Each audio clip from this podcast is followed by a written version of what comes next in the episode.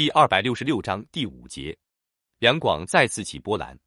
第二段，时有三反奉。张学良在中原大战后当上了陆海空三军副司令，在北平安营下寨，刚过了几天安生日子，石有三就给他添堵。石有三本是冯玉祥的老部下，在中原大战中被张学良收编为第十三路军总指挥，之后便没受到重用。加上蒋介石送钱送礼不再积极。是担心自己会被蒋张慢慢的给磨没了，就想起了老上级冯玉祥，给冯写信请冯出来告张，同时与原西北军故人宋哲元、韩复榘等人联系，另外又拉拢一些禁军将领。冯玉祥得知情况后也很高兴，即派代表同广州非常会议联络。广东国民政府根据冯玉祥的意见，任命石友三为广东国民政府委员、第五集团军总司令，并汇款五十万元作为军饷。要求实在北方反张道蒋，石一一接受。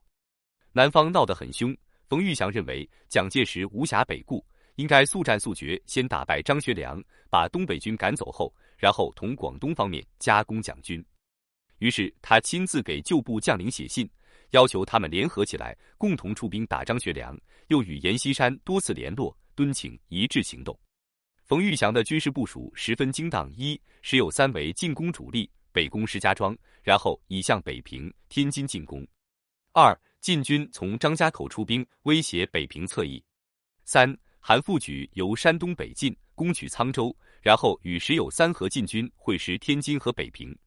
四、宋哲元、庞炳勋等部北上袭取徐州。五、张自忠、冯治安等部由原区、晋城等地向东进发，陈兵于平汉铁路黄河北岸一带。以上各军总兵力约有三十万人以上，如果能齐心协力，确实能将张学良七万东北军打垮。而实现这个计划，不仅靠西北军各部努力，还得仰仗阎锡山。冯玉祥对阎可是相当无语了，每次到蒋之前都说的好好的，中途老西就变卦，引得西北军屡屡受伤。但是没有阎的话，反蒋又少个帮手。冯玉祥强忍着愤恨，多次函电请阎出面号召旧部。蜗居在大连的阎锡山也积极起来，期望借这次机会再次翻身。然中原大战后，冯玉祥的威信下降，部将们各有各的心思，不像以前那样听从指挥。石友三却野心勃勃，跟驻扎山东的韩复榘勾搭后，不等冯玉祥将各方运动成熟，于七月二十日就攻向石家庄。石友三虽然动了，其余各军却都是口头响应。宋哲元的二十九军刚接受了蒋介石改编，军饷有了着落，不愿意再打冤枉仗。庞炳勋对朝秦暮楚的石友三十分不信任，不愿出兵。冯玉祥着急上火，几次亲自发电催促宋哲元、庞炳勋，后者只是打着马虎眼，口头上拥护冯司令回来，私底下就是不发一兵一卒。张学良根本不担心石友三闹事。他从东北再次调了七万军队入关，加上中原大战时候调入的关内东北军精锐，已经达到十五万人。七月二十三日，张学良通电讨伐石友三。同一天，蒋介石在南昌行营发表通电，实力叛变，实受广东叛徒五十万元之收买，并任命刘志带着十万大军与张学良夹击石友三。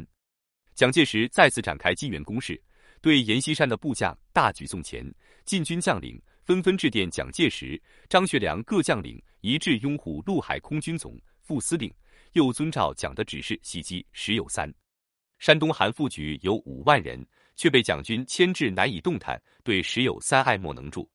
石友三纠集的七万兵力，在蒋军、晋军、东北军的夹攻下孤军无援，很快被打得七零八落。他抹了把眼泪下野，余部送给了老兄弟韩复榘。张学良虽然平定了石友三的叛乱。但由于大批东北军的主力调离东北，致使东北地方防务空虚。石友三叛乱平定后，奉军并没有立即返回沈阳，这给日本发动九一八事变给了很好的机会。